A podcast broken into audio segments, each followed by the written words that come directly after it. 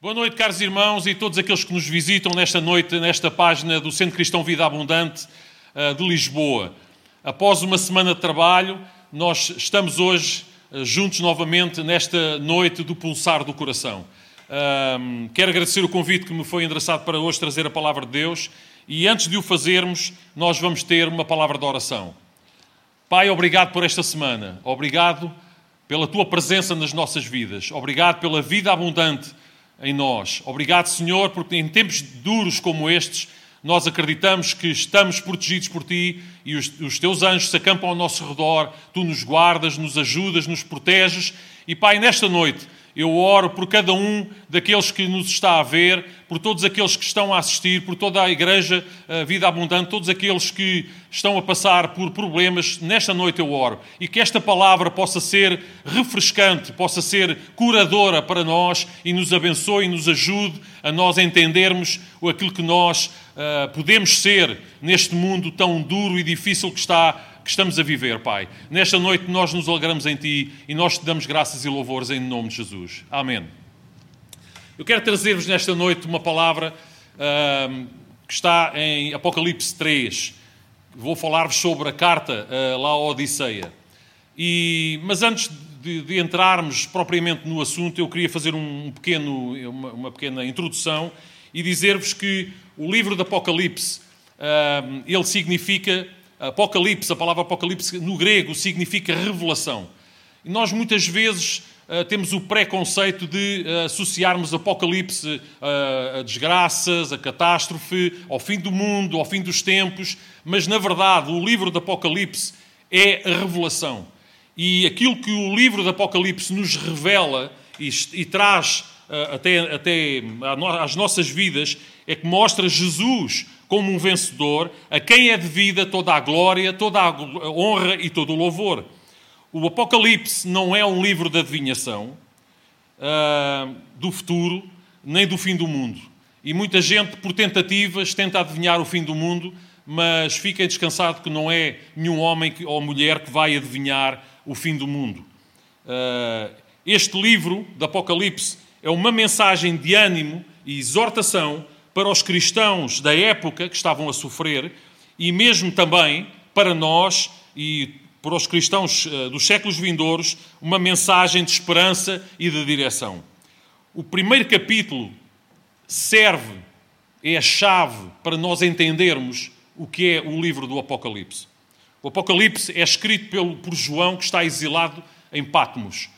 E o anjo do Senhor que visitou a, a João e trouxe esta mensagem, ele escreveu-a, e não esqueçam que para essa mensagem sair da prisão, nem sempre João poderia dizer abertamente a quem é que se estava a referir. Ele não podia dizer, uh, oh, cuidado, porque o Império Romanista ou o Imperador aquilo, e, portanto, ele teria que usar algumas outras palavras também. Mas, sobretudo, sobretudo, este livro do Apocalipse nos mostra aquilo que Jesus quer falar às sete igrejas, e Ele quer também transmitir a cada um de nós. Eu vou ler apenas alguns versículos do capítulo 1 do Apocalipse, uh, que são uma introdução para aquilo que Jesus irá falar uh, uh, mais à frente. O capítulo 1 diz, verso 1, revelação de Jesus Cristo que Deus deu para mostrar aos seus servos o que em breve há de acontecer. Ele enviou o seu anjo para torná-la conhecida ao seu servo João. Uh, depois, no verso 5, Jesus Cristo, que é testemunha fiel, o primogênito dentre os mortos e o soberano dos reis da terra. Ele que nos ama e nos libertou dos nossos pecados por meio do seu sangue e nos constituiu reis e sacerdotes para servir a seu Deus e Pai. A Ele, Jesus Cristo, sejam dadas de glória e poder para todo sempre. Amém. Verso 8. Eu sou o Alfa e o Ômega, o princípio e o fim diz o Senhor Deus, o que é, o que era e o que há de vir, o Todo-Poderoso. Sou, verso 18, sou aquele que vive, estive morto, mas agora estou vivo para todo o sempre, e tenho as chaves da morte e do Hades. Escreve, verso 19, escreve, pois, as coisas que vês, tanto as presentes como as que estão por vir. Verso 20 e termina: Este é o mistério das sete estrelas que viu na minha mão direita e dos sete candelabros, as sete estrelas, são os anjos das sete igrejas e os sete candelabros são as sete igrejas. O contexto desta época é um contexto de perseguição. O Império Romano uh, aniquilava qualquer indivíduo ou qualquer ideia, uh, qualquer movimento que, que pudesse ser uma ameaça para o Império.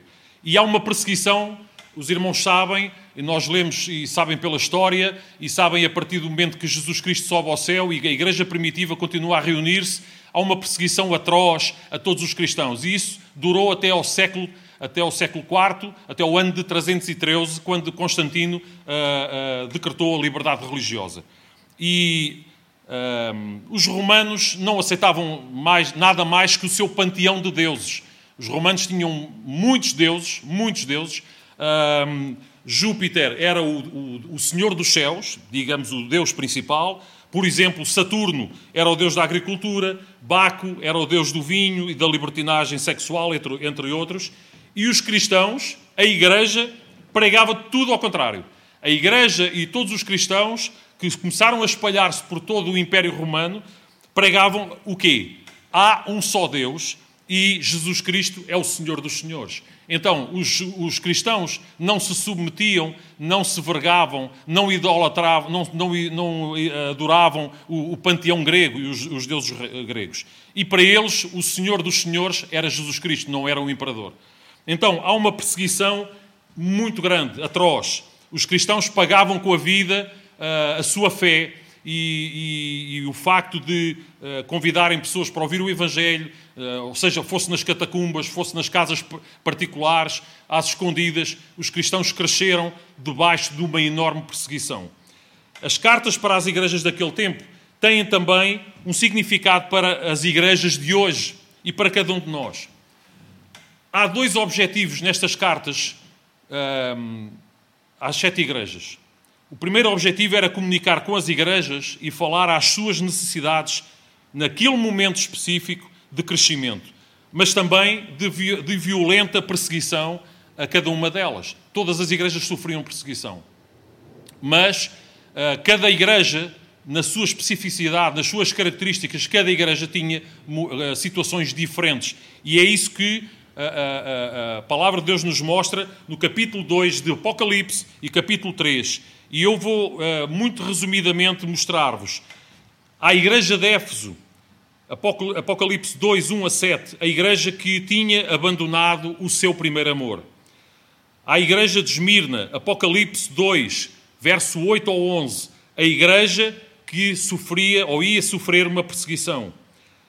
Terceira igreja, Pérgamo, Apocalipse 2, 12 a 17, a igreja que precisava de se arrepender. Quarta, Tiatira, Apocalipse 2, 18 a 29, a igreja que tinha uma falsa profetisa no seu meio.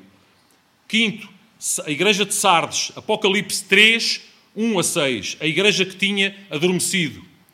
Sexto, Filadélfia, Apocalipse 3, 7 a 13, a igreja que sofreu pacientemente.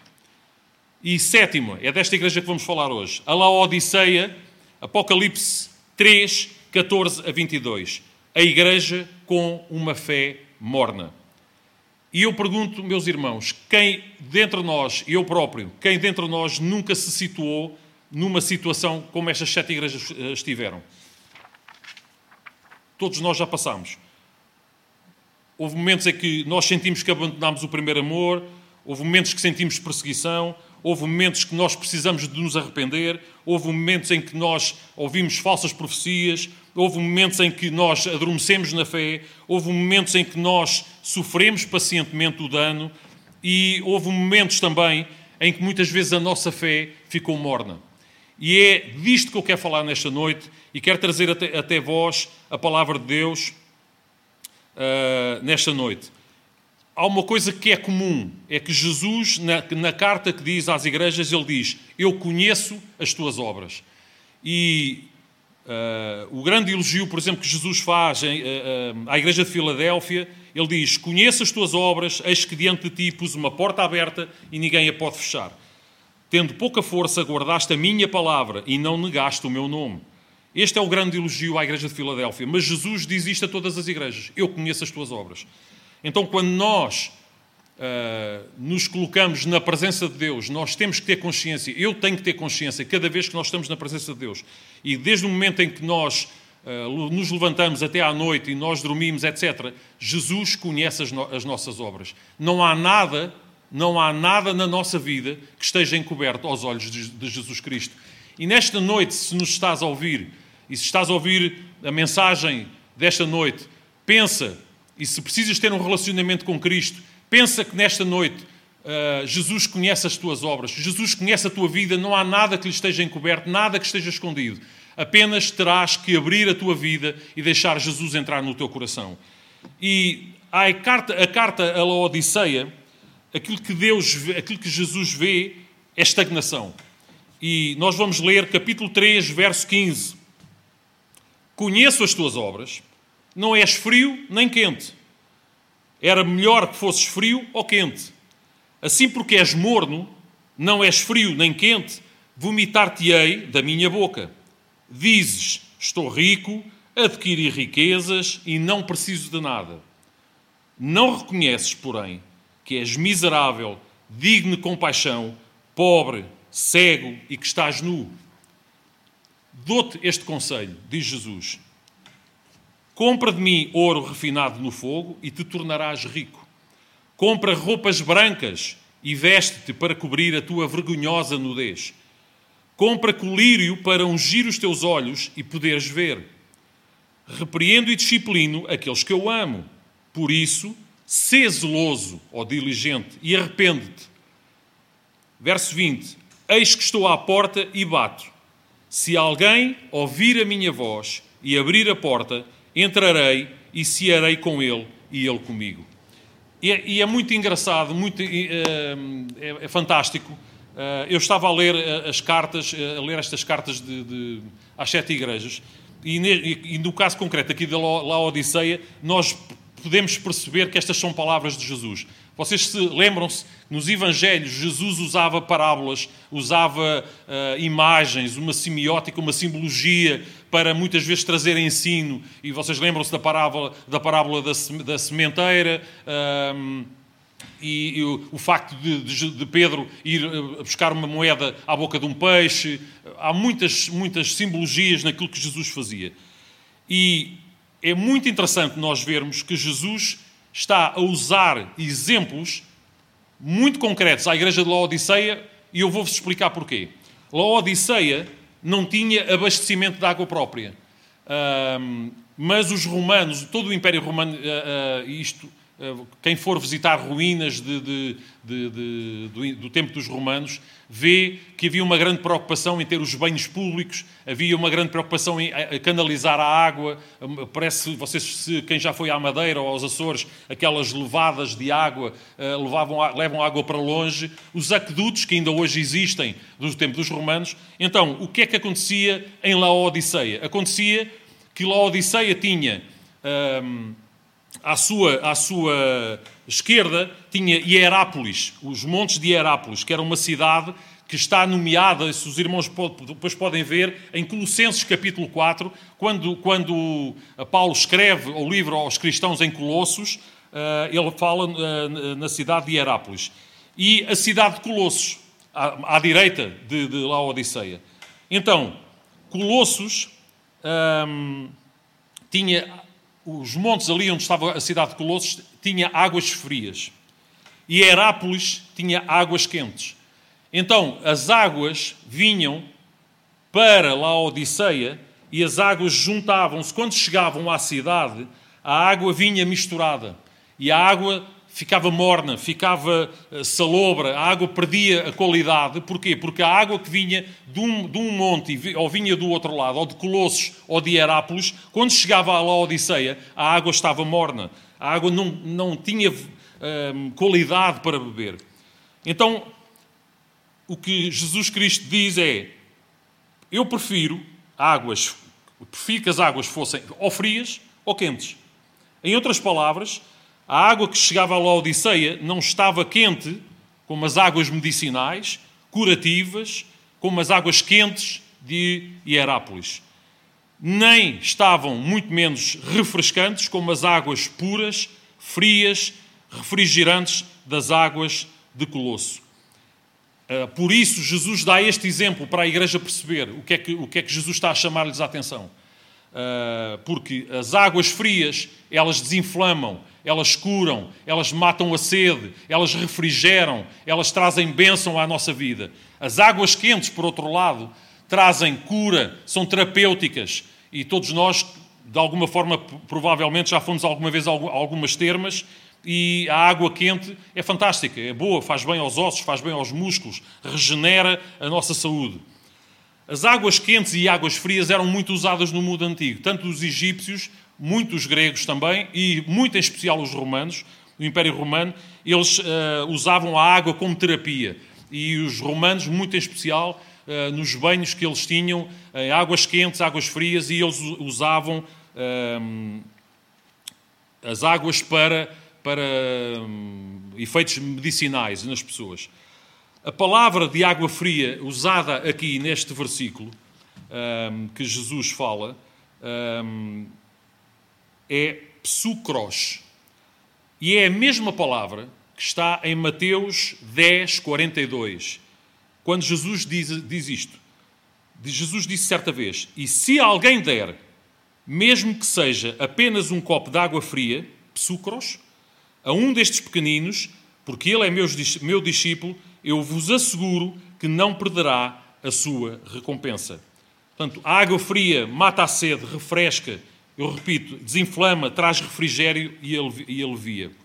Jesus falava por parábolas e exemplos. O que Jesus fala à igreja de Laodiceia é que a igreja não estava a ser refresco para o espiritualmente cansado. A igreja não estava a ser água fria. Nem por outro lado, a igreja estava a trazer cura para os espiritualmente enfermos, água quente. Ela estava morna, preocupada apenas em conseguir riquezas, achando que tinha tudo, não precisava comprar nada ao Senhor Jesus, nada, porque, aliás, eu quero uh, fazer aqui um parênteses. Laodiceia era uma cidade muito rica porque ficava na rota, na rota indo-europeia e, e, via muita riqueza que passava por Laodiceia. Laodiceia era uma cidade bastante rica. E Jesus, quando fala, vocês são convencidos, acham que têm tudo, são ricos, etc. Jesus está a dar exemplos daquilo que a cidade era eh, e daquilo que a cidade vivia. E quando Jesus ele está a dizer à igreja: compra de mim.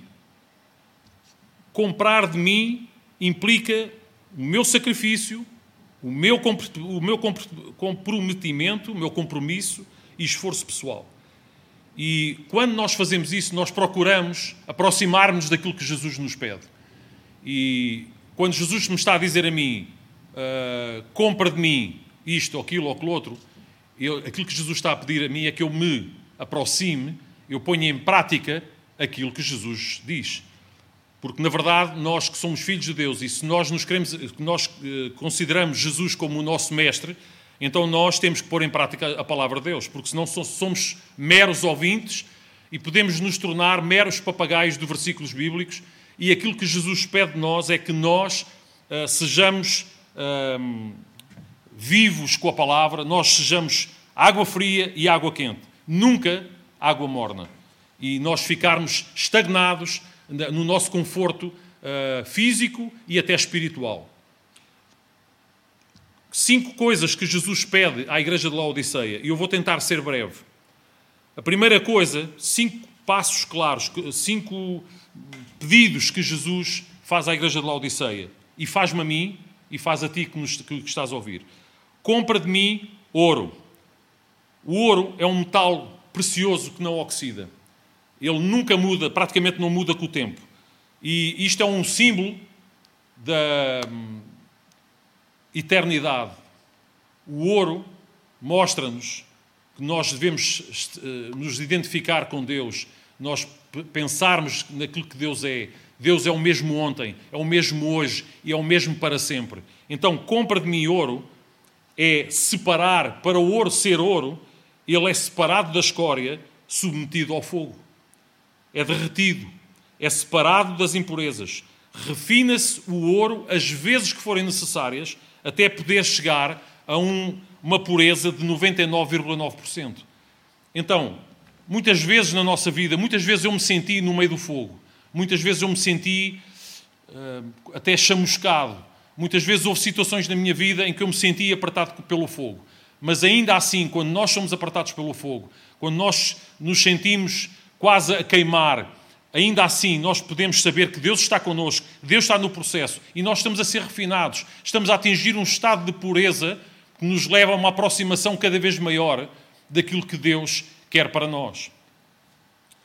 Muitas vezes somos purificados pelo fogo, dói, não gostamos, ficamos até às vezes revoltados, com lutas, provações, mas a verdade é que quando nós somos purificados pelo ouro, nós ficamos mais resistentes, mais puros e mais ligados a Deus. O ouro na nossa vida simboliza ser persistente, ser constante, ser inoxidável, ser valioso. E nós somos valiosos. Tu que estás a ouvir, tu és valioso aos olhos de Deus. Deus olha para ti com tanto valor, com tanto amor, que Ele quer uh, usar-te nas suas mãos, Ele quer abençoar-te e Ele quer trazer uma vida nova à tua vida, mesmo que andes na igreja. Mesmo que andes na igreja. Em segundo lugar, Jesus pede vestes brancas, símbolo de pureza, santidade e do perdão que nós recebemos através de Jesus Cristo. Nós somos justos e, e todos ficamos vestidos de branco através da obra redentora de Jesus Cristo.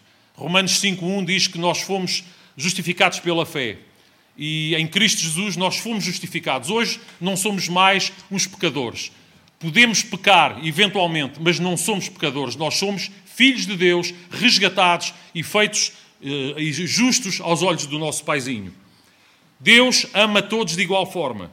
Deus quer nos ver todos de igual, todos de branco. Deus não faz acessão de pessoas. E aquilo que Deus está a dizer a esta igreja de Laodiceia é exatamente isto. Um, adquiram vestes brancas. Lutem pelas vestes brancas. Lutem pela santidade. Lutem pelo perdão através de Cristo. Vocês são justos, vocês são filhos de Deus, mas vocês têm que lutar por isso. E no Apocalipse 3, 5, há um, um versículo fantástico que diz: O que vencer será vestido de vestes brancas e de maneira alguma o riscarei do livro da vida. E confessarei, é, é Jesus que está a dizer isto e Jesus diz: Confessarei o seu nome diante do meu Pai e diante dos seus anjos. Então, vestes brancas, santidade, pureza, perdão, amor, a justiça em Cristo. E ao vencermos, ao nós adquirirmos estas vestes brancas, ao nós vestirmos estas vestes brancas, individualmente, eu como Armando, tu como Maria, como Carlos, como Pedro, seja o que for, ou como, como igreja, ao adquirirmos estas vestes brancas, nós não temos mais hum, divisão de pessoas e nós sabemos que se o fizermos, diz que Jesus irá dizer diante de Deus Pai: confessará o meu nome, o teu nome, e diante de Deus Pai nós seremos uh, exaltados e, e, e, e apresentados como pessoas valiosas. 3. Compra colírio para os olhos. Muitas vezes eu precisei que Deus pusesse colírio nos meus olhos, porque às vezes eu estava a ver uma coisa à minha maneira e às vezes uh, o colírio nós pomos, quando, quando nós necessitamos, colocamos o colírio nos olhos e o colírio limpa a nossa vista e quando temos a vista cansada, o colírio serve para aliviar a nossa, a nossa visão e, e ajudar os nossos olhos a, a, a trabalharem melhor. Podemos estar às vezes até a sofrer miopia ou estigmatismo, podemos não ver bem ao perto do que é que está a acontecer ao nosso redor, podemos não ver até, não estar a ver nada do que é o nosso futuro, não estou a perceber nada do que é o, o horizonte, não estou a ver nada, mas ao adquirirmos este colírio que Jesus nos pede, uh, nós ficamos mais sensíveis, nós vamos ver de outra forma aquilo que muitas vezes nos passa despercebido. E às vezes há irmãos ao nosso lado, eu, muitas vezes eu digo isto, já tenho dito isto uh, noutras ocasiões, em outros lugares. Às vezes há pessoas que estão ao nosso lado, no nosso trabalho, no nosso prédio, sentados ao, lado, ao nosso lado na igreja e que estão a passar grandes problemas e tribulações e, e necessidades. Então, eu acredito mesmo, meus queridos irmãos, que ao adquirirmos este colírio que Jesus está a falar à igreja de Laodiceia, ele está a dizer à igreja de Laodiceia, está a dizer a mim e a vocês, está a dizer para nós termos este colírio, ungir os nossos olhos, nós vermos à sua maneira e nós vermos melhor, muito melhor, as pessoas que estão ao nosso lado. E não, não ter a atitude Laodiceia, eu sou rico, eu não preciso de nada, eu tenho tudo. Nós somos uma cidade rica, somos uma igreja que temos tudo em abundância. Pois, podemos muitas vezes até ter muita coisa em abundância e não temos nada. E depois ouvimos Jesus dizer: Olha, coitado de ti, estás pobre, estás cego, estás nu, és um desgraçado. Foi isso que Jesus disse à igreja de Laodiceia. Uh, no Salmo 13, verso 3, na segunda parte do versículo, há um, uma frase que eu gosto imenso e que diz assim: Ilumina meus olhos para que eu não adormeça na morte. A morte é parar. Morte é parar. E ao ditado parar é morrer. Uh, estagnação é parar. E a estagnação leva-nos a adormecer, nós ficarmos nosso, no, acomodados, está bem assim, para o que é chega. Então, meus queridos irmãos, esta palavra é para vocês, esta palavra é para mim. Nós precisamos de, este, de usar este colírio que Jesus fala à igreja de, de Laodiceia. Por último, Jesus faz uma exortação à igreja: ser zeloso ou diligente. O zelo é uma dedicação, é um cuidado intenso. Davi dizia que uh, o zelo de Deus que o consumia. E o que, é, o que, é, que isso quer dizer? Quer dizer que é alguma coisa que está dentro de nós que nos consome. Que nos consome. Se eu tenho zelo pela minha família, eu faço tudo pela minha família. Se eu tenho zelo no meu trabalho, eu sou um bom empregado, eu sou um bom funcionário. Se eu tenho zelo na minha igreja, eu não aceito uh, as coisas uh, mais ou menos bem. Eu quero, porque temos zelo, queremos fazer as coisas o melhor possível. Ah, eu muitas vezes digo isto, quando era jovem, na igreja, na igreja, no início da igreja, eu comecei a cantar no coro aos 13 anos e a tocar violino na altura. E aquilo que nos era dito, eh, eu já disse isto muitas vezes, aquilo que nos era dito era, era muito, era passada esta mensagem: Ó oh, meu amigo, isto é para o Senhor. E não havia mais conversa. Se é para o Senhor, está tudo dito. Não é para o Armando, não é para o pastor A, B ou C, é para o Senhor. Se é para o Senhor, então é para fazer mesmo o melhor que nós pudermos e nós conseguirmos com tudo o que nós sabemos e podemos fazer. Ser interessado, diligente, ser interessado, fazer bem feito, procurar refrescar, procurar acrescentar, procurar a excelência. Zelo pelos mandamentos de Deus. A palavra de Deus diz, diz uh, uh, que os, os, seus mandamentos não são pesados. E em 2 Coríntios, capítulo 8, verso 21, diz assim: Pois zelamos do que é honesto, não só diante do Senhor, mas também diante dos homens. Então, este zelo, esta diligência, é para o fazer na casa do Senhor, é para o fazer para o Senhor, mas é para o fazer também diante dos homens. Onde quer que nós estivermos, onde quer que nós estivermos, é bom que nós sejamos reconhecidos. Este Armando, este rapaz, este senhor, este jovem, esta senhora é uma excelente funcionária, é uma excelente vizinha, ah, é uma pessoa fantástica, etc. E as pessoas perceberem e verem em nós, e verem em nós o caráter e a personalidade e o agir de Cristo.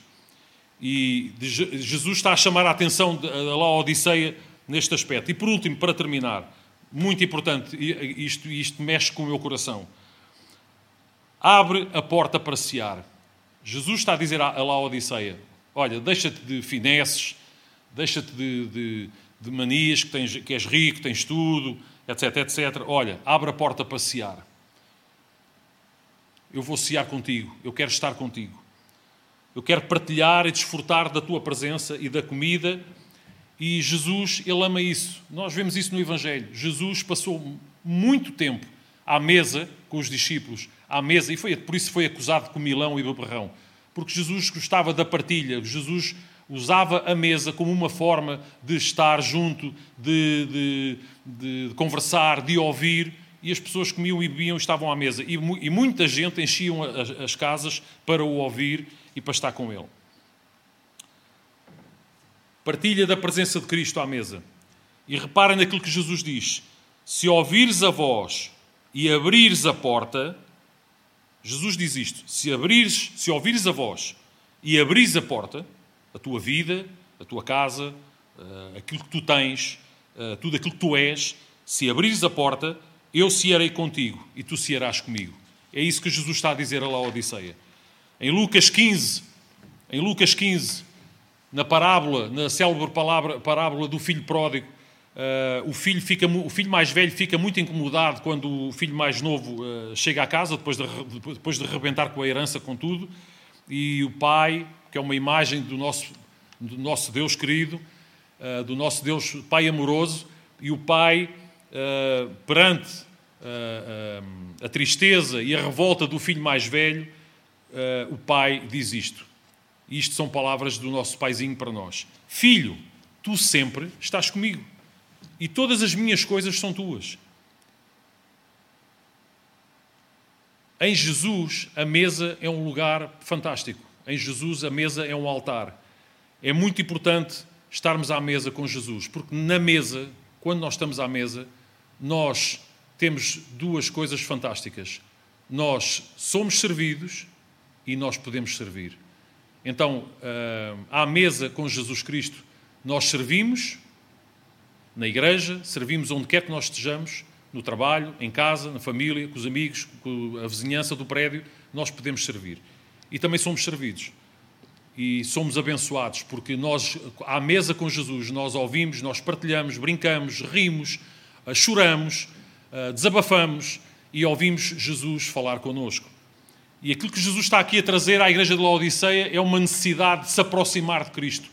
E não pensar que é uma igreja independente, que tem tudo, acha que tem tudo, e, na verdade, era uma igreja de águas mornas, que não refrigerava ninguém, não curava ninguém com águas quentes terapêuticas. Se nós falarmos abertamente e nós dermos e aprendermos a crescer e a melhorar, nós damos oportunidade a que Jesus nos abençoe, nos ajude e nos capacite. Independentemente do que fazemos ou sabemos, há uma coisa que nós temos que saber e ter, ter consciência. Diz no Evangelho de João: Sem mim nada podereis fazer. Sem Jesus Cristo nada poderemos fazer. Mas com Ele nós somos mais do que vencedores. Com Ele nós podemos fazer. E podemos fazer tudo, uh, podemos ser usados por Jesus Cristo, podemos ser uma bênção onde quer que nós estejamos as conquistas, os títulos académicos, os aplausos, as honras, nada disso vai mudar o nosso compromisso de amar ao próximo onde estivermos, e isso é extravasado também para a congregação e para a igreja onde quer que nós nos reunamos. Meus irmãos, querem entusiasmo? Deem entusiasmo. Os irmãos querem paixão? Deem paixão. Não sejamos mornos, não causemos vômitos a ninguém, muito menos ao nosso Senhor Jesus Cristo, ao nosso Mestre. Vamos ser frios e refrescar onde estivermos. Vamos ser quentes e curar onde estivermos. E eu termino com esta, com, este, com esta história verídica. Quando eu nasci, uh, eu era um bebê grande, vocês podem ver, não é? Uh, já era um bebê grande e a minha mãe ficou bastante mal na altura, quando na altura usava-se os partos serem feitos em casa, não, eram, não, havia, não ia ninguém, quase ninguém para a maternidade, e eu nasci, nasci quase como morto. E nasci roxo e com uma apresentação muito, muito difícil. E a minha mãe começou a chorar, pensava que, que o bebê não, não vingava, e Deus usou uma mulher Uh, na altura era uma parteira, mas era uma, uma senhora que eu conheci, eu conheci essa senhora, que era a Dona Carmelinda, e essa senhora uh, teve o discernimento e fez uma coisa que foi fantástico. Uh, ela pegou em mim, deu, pediu água fria, fria mesmo, água quente. E hum, a senhora pegou-me nos pés, cabeça para baixo, água fria, água quente, água fria, água quente, e Passado um pouco eu comecei a chorar, comecei a choramingar e eu reagi. Acredito que Deus tinha um plano para a minha vida, acredito que Deus deu uh, uh, sabedoria àquela mulher. Mas aquilo que eu vos queria dizer é, é isto.